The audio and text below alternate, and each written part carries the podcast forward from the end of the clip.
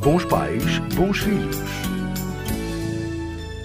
Desde outubro de 2008 que os progenitores adquiriram um igual poder de decisão relativamente ao menor, uma vez que o conceito de poder paternal desapareceu da nossa legislação, tendo sido substituído pela designação exercício das responsabilidades parentais. Esta alteração significa que, em matéria de filhos, os progenitores são, antes de mais, titulares de responsabilidades, de deveres para com eles, até que estes completem a maioridade. As responsabilidades parentais podem ser definidas como um conjunto de poderes e deveres destinados a assegurar o bem-estar moral e material do filho, designadamente tomando conta da sua pessoa, mantendo relações pessoais com ele, assegurando a sua educação, o seu sustento, a sua representação legal e a administração dos seus bens. Em situações de separação ou divórcio, o ajustamento dos menores às mesmas depende, acima de tudo, da forma como os progenitores lidam com todo o processo.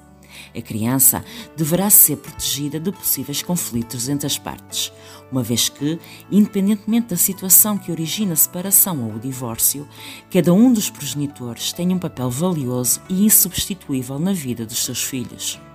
As responsabilidades parentais não devem ser afetadas pela dissolução do casamento ou outra relação formal, separação legal ou factual existente anteriormente entre os progenitores. Desta forma, e para que consiga exercer plenamente as responsabilidades parentais, em conjunto com o outro progenitor, deverá ter em conta aspectos importantes tais como manter uma boa comunicação com o outro progenitor, de forma a perceber e a envolver-se nos atos da vida corrente do seu filho. Manter uma boa comunicação com o outro progenitor para conseguirem decidir sobre as questões de particular importância para a vida do seu filho.